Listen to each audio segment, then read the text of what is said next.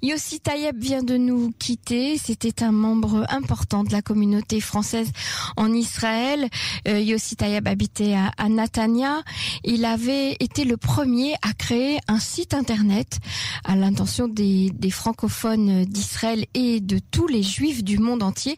Un site qui s'appelait Terre d'Israël et qui a énormément euh, permis de communiquer euh, et de découvrir Israël pendant de longues années.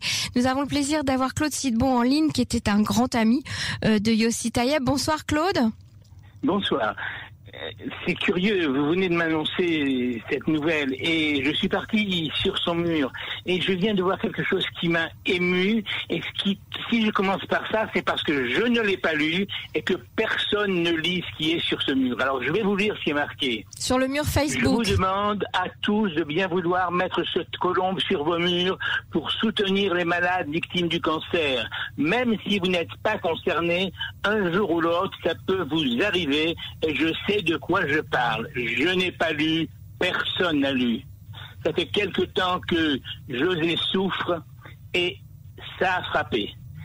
Ce qui m'a étonné, c'est qu'on a affaire à un homme dynamique, chaleureux, plein d'initiatives.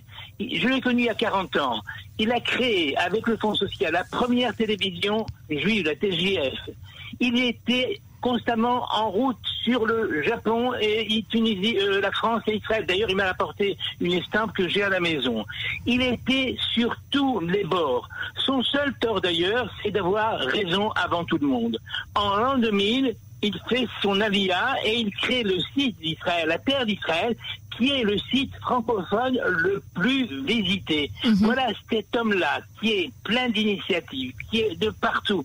Et je viens de voir sur son mur et un peu partout, dès que la nouvelle est tombée, l'effroi, la si vous voulez, la tristesse est tombée sur Natania, et pas seulement sur Natania, tout autour de lui, parce que c'était un homme d'ouverture, parce que c'était un homme qui voulait, si vous voulez, être soldat d'Israël, un défenseur d'Israël. Alors je dirais à son épouse, euh, qui a eu le bon goût de l'épouser, à ses enfants, à ses petits-enfants, toute mon affection la plus fraternelle, et dire que j'espère que la terre lui soit légère, José, on ne t'oubliera pas parce que tu as marqué la communauté et que c'est une œuvre de, de pionnier d'Israël que tu as fait.